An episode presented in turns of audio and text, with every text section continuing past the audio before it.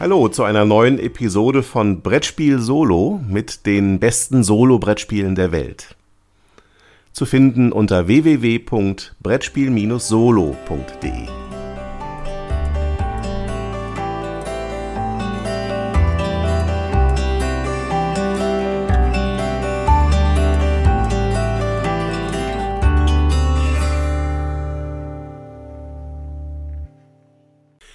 Der Herr der Ringe, das Kartenspiel, ist ein kooperatives Spiel von Nate French für ein bis zwei Spieler ab 14 Jahren und beim Heidelberger Spieleverlag erschienen. Mit zwei Grundboxen kann man dieses Spiel auch mit bis zu vier Personen spielen. Die Spieler übernehmen die Rollen von Helden, die in dem Universum der Erzählungen von J.R.R. Tolkien gefährliche Reisen unternehmen und spannende Abenteuer bestehen. Das Spiel ist dabei keine einfache Nacherzählung der Geschichte der Bücher und Filme, sondern bedient sich der bekannten Figuren und Schauplätze, um sie durch eine Vielzahl neuer Szenarien, Gegner, Ereignisse und Gegenstände zu bereichern und den Spielern innerhalb der Landschaft und des Fantasy-Settings Mittelerdes neue Erfahrungen, Begegnungen und Herausforderungen zu bieten, denen sie sich gemeinsam stellen müssen. Der Herr der Ringe, das Kartenspiel, ist ähnlich wie das Arkham Horror Kartenspiel ein Living Card Game. Das bedeutet, dass man die Grundbox durch Erweiterungsboxen und Abenteuerpacks ergänzen kann, die zusätzliche Helden, Gegner und Szenarios beinhalten – und die Spieler in die Lage versetzen, ihre Kartendecks zu optimieren. In den großen Erweiterungen werden dann zusätzlich neue Regionen Mittelerdes eingeführt. Die Spieler gewinnen, wenn sie es schaffen, alle Karten des Abenteuerdecks eines Szenarios zu bewältigen, bevor der Bedrohungslevel einen festgelegten kritischen Wert erreicht. Sie verlieren, wenn alle ihre Helden sterben, bevor dies gelingt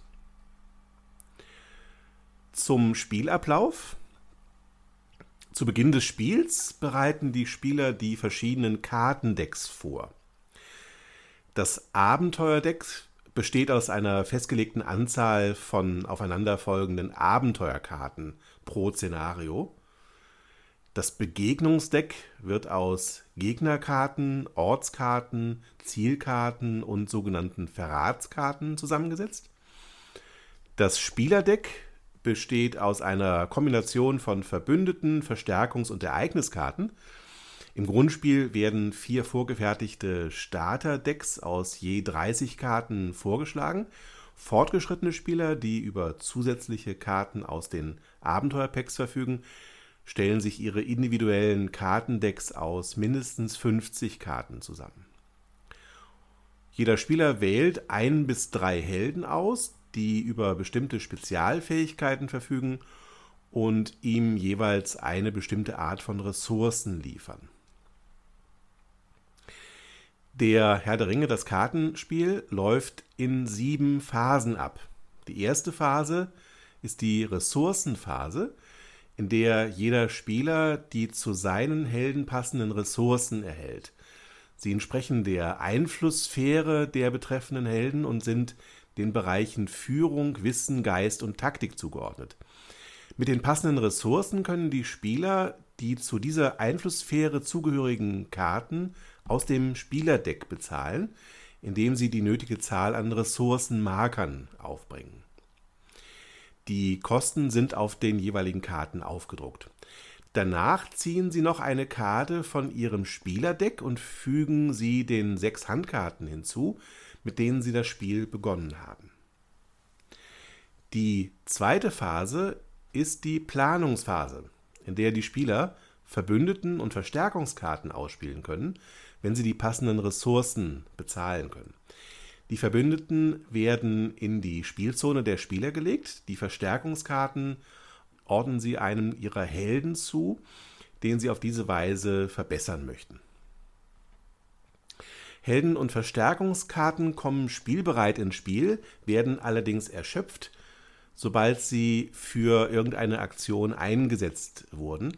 Um dies anzuzeigen, dreht der Spieler die jeweilige Karte um 90 Grad. Die dritte Phase ist die Abenteuerphase, in der jeder Spieler beginnend beim Startspieler Charaktere auswählt, die sich dem Abenteuer stellen. Anschließend wird pro Spieler eine Karte vom Begegnungsdeck aufgedeckt. Dieser Aufmarsch findet unabhängig davon statt, ob die Spieler sich dem Abenteuer gestellt haben oder nicht. Auf diese Weise aufgedeckte Gegner und Ortskarten werden dann in die Aufmarschzone gelegt. Verratskarten, die zum Beispiel Fallen, Flüche und andere Überraschungen für die Spieler bereithalten, werden abgehandelt und abgelegt. Danach wird das Abenteuer abgehandelt, indem die auf den Charakterkarten angegebene Willenskraft der Helden mit der Widerstandskraft auf den Karten in der Aufmarschzone verglichen wird. Ist die Differenz positiv zugunsten der Helden, waren diese erfolgreich und es wird eine entsprechende Zahl an Fortschrittsmarkern auf die aktive Ortskarte gelegt. Ist dieser Ort vollständig erkundet, werden überzählige Fortschrittsmarker auf die aktuelle Abenteuerkarte gelegt. Im Falle einer negativen Differenz erhöht sich der Bedrohungslevel der Spieler, indem der Bedrohungszähler aller Spieler um den Wert dieser Differenz erhöht wird. Die vierte Phase ist die Reisephase, in der die Spieler als Gruppe zu einem der ausliegenden Orte reisen. In diesem Fall wird eine Ortskarte aus der Aufmarschzone neben die aktuelle Abenteuerkarte gelegt. Sie zählt dadurch nicht mehr zum Widerstandswert der Karten in der Aufmarschzone hinzu, da die Helden sich gerade der dort lauernden Bedrohung stellen. Die fünfte Phase ist die Begegnungsphase, in der die Spieler zum einen Gegner aktiv in den Kampf verwickeln können, indem sie die entsprechende Gegnerkarte vor sich ablegen, und zum zweiten anschließend eine Reihe von Kampfproben ablegen. Dies läuft so ab, dass wiederum angefangen beim Startspieler der Wert der Kampfbereitschaft der Gegner in der Aufmarschzone mit dem Bedrohungsgrad des Spielers verglichen wird. Ein Gegner, dessen Kampfbereitschaft kleiner oder gleich dem Bedrohungswert des Spielers ist, greift diesen an. Ebenso vergleichen im Uhrzeigersinn auch die anderen Spieler diese beiden Werte und legen die angreifenden Gegner zu sich. Die sechste Phase ist dann die Kampfphase, in der zuerst die Gegner angreifen, die mit den Helden in einen Kampf verwickelt sind. Die Angriffe werden nacheinander abgewickelt. Jeder Gegner erhält zunächst zu Beginn der Kampfphase eine Karte vom Begegnungsdeck, eine sogenannte Schattenkarte. Diese Begegnungskarten haben teilweise Schatteneffekte aufgedruckt, die im Fall eines Kampfes zusätzlich wirksam werden. Der Kampf geht dann in vier Schritten vonstatten. Zum einen, der Startspieler entscheidet zunächst, mit welchem Gegner von denen, die mit ihm in einen Kampf verwickelt sind, er zuerst kämpfen will. Zweitens, der Spieler kann dann entscheiden, mit welcher seiner Charaktere er den Kampf aufnimmt. Dieser Charakter muss dazu erschöpft werden. Er kann sich allerdings auch entscheiden, den Kampf nicht zu verteidigen. Drittens, der Spieler deckt die Schattenkarte des Gegners auf und handelt gegebenenfalls die Schatteneffekte auf der Karte ab. Und viertens, um den Kampfschaden zu bestimmen, wird der Verteidigungswert des verteidigenden Charakters mit dem Angriffswert des Gegners verglichen. Ist der Angriffswert höher, wird die Differenz dem Charakter als Schaden zugefügt. Dazu wird eine entsprechende Zahl an Schadensmarkern auf den Charakter gelegt. Wird er dadurch getötet, weil der Schaden die Zahl an Trefferpunkten des Charakters überschreitet, wird dieser abgelegt. Dies wird so lange wiederholt, bis alle Angriffe auf den Startspieler abgehandelt wurden. Dann geht es im Uhrzeigersinn weiter mit den Kämpfen der anderen Spieler. Sobald alle Charaktere ihre Gegnerangriffe abgehandelt haben, können die Spieler, beginnend beim Startspieler wiederum, zum Gegenangriff übergehen. Dazu wählt der jeweilige Spieler einen Gegner aus, mit dem er in einen Kampf verwickelt ist und erschöpft so viele Charaktere, wie er kann und möchte, um diese als Angreifer zu erklären. Die Angriffsstärke aller angreifenden Charaktere wird dabei addiert.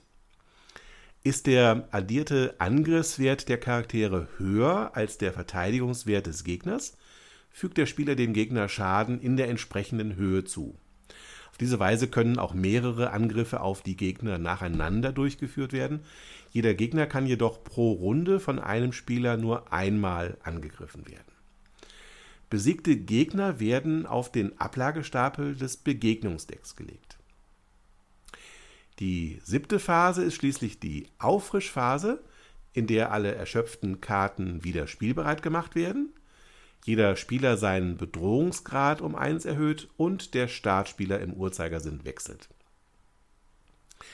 Das Spiel endet, sobald entweder alle Helden der Spieler gestorben sind oder mit dem gemeinsamen Sieg der Spieler, wenn mindestens ein Held eines Spielers es schafft, bis zum Ende des letzten Abschnitts des Abenteuerdecks zu überleben.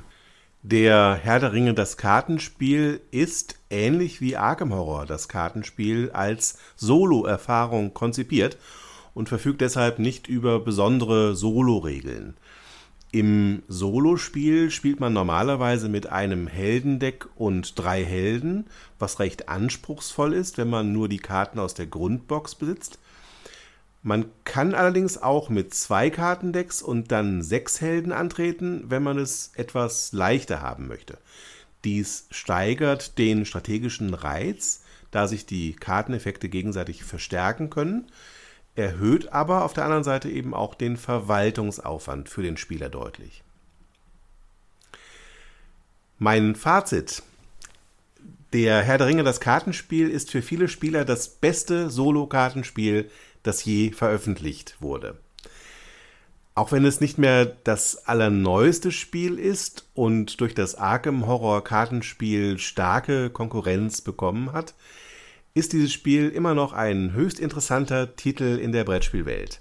Das liegt natürlich vor allem an dem Thema, das nichts von seinem Reiz verloren hat und im Spiel durch ein sehr stimmungsvolles Artwork kongenial umgesetzt wurde.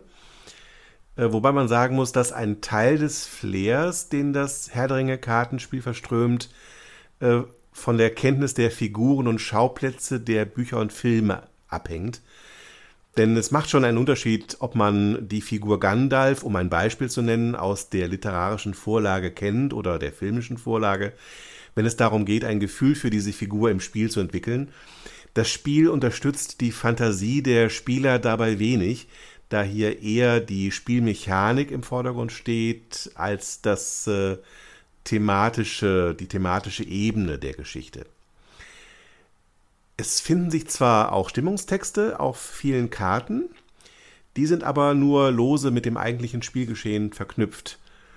Auf der anderen Seite ist gerade dieser Punkt für manche Kritiker der Grund, warum das Spiel einen so hohen Wiederspielreiz besitzt. Man hat beim Spielen nicht so sehr das Gefühl, dass man die Geschichte schon kennt, wie es zum Beispiel beim Arkham Horror Kartenspiel der Fall ist. Spielerisch kann der Herr der Ringe das Kartenspiel auf jeden Fall voll überzeugen, da es sehr viel Spieltiefe besitzt, äh, sehr viele komplexe Entscheidungen ermöglicht, außerdem über einen Deckbau verfügt, der das Ziel verfolgt, die eigenen Handlungsmöglichkeiten äh, zu optimieren Hinzu kommt, ähm, dass hier in der Grundbox drei abwechslungsreiche Abenteuer enthalten sind und auch in den Erweiterungsboxen und Abenteuerpacks gibt es zahlreiche weitere Abenteuer zu erleben. Das heißt, das Spiel bietet eine Menge an Variantenreichtum und äh, spielerischen Inhalten. Und äh, was hier besonders auffällt, ist das besonders flexible und aktiv zu handhabende Kampfsystem des Spiels, das den Spielern sehr viele Entscheidungsmöglichkeiten überlässt und auch sehr viel Spaß macht. Das alles sind Elemente, die für einen hohen Nochmalfaktor beim Spiel der Herr der Ringe, das Kartenspiel, sorgen. Und ähm, das sind so die positiven Aspekte, die hier besonders auffallen. Natürlich gibt es wie bei vielen anderen komplexen Spielen auch eine relativ hohe Einstiegshürde beim Erlernen des Spiels zu bewältigen. Hinzu kommt, dass hier auch sehr viele Detailregeln während des Spiels überwacht werden müssen. Insbesondere die Symbole auf den Karten äh, können am Anfang schon mal für Stirnrunzeln sorgen und den Spielfluss äh, gerade auch bei Anfängern zu Beginn etwas behindern. Die Basisbox des Spiels bildet dann die Erfahrungen der Bücher und Filme nicht eins zu eins ab, sondern kombiniert äh, eine Vielzahl von Elementen, Figuren und Motiven der Geschichte Tolkiens zu ganz neuen und eigenständigen Abenteuern. Wer also die klassische Herr der Ringe-Geschichte erleben möchte, der sollte nicht zur Grundbox greifen, beziehungsweise diese nicht ausschließlich nutzen, sondern zusätzlich äh, die sogenannten Saga-Erweiterungen sich äh, besorgen, die mittlerweile zum Herrn der Ringe und zum Hobbit erschienen sind und die genau diese Geschichten und Inhalte liefern, die aus den Filmen und Büchern bekannt sind. In der Zwischenzeit sind zahlreiche zusätzliche Erweiterungsboxen und Abenteuerpacks zu diesem Spiel veröffentlicht worden. Und tatsächlich benötigt man solche Erweiterungen auch, um einen wichtigen Teilbereich des Spiels, nämlich den Deckbau überhaupt nutzen zu können.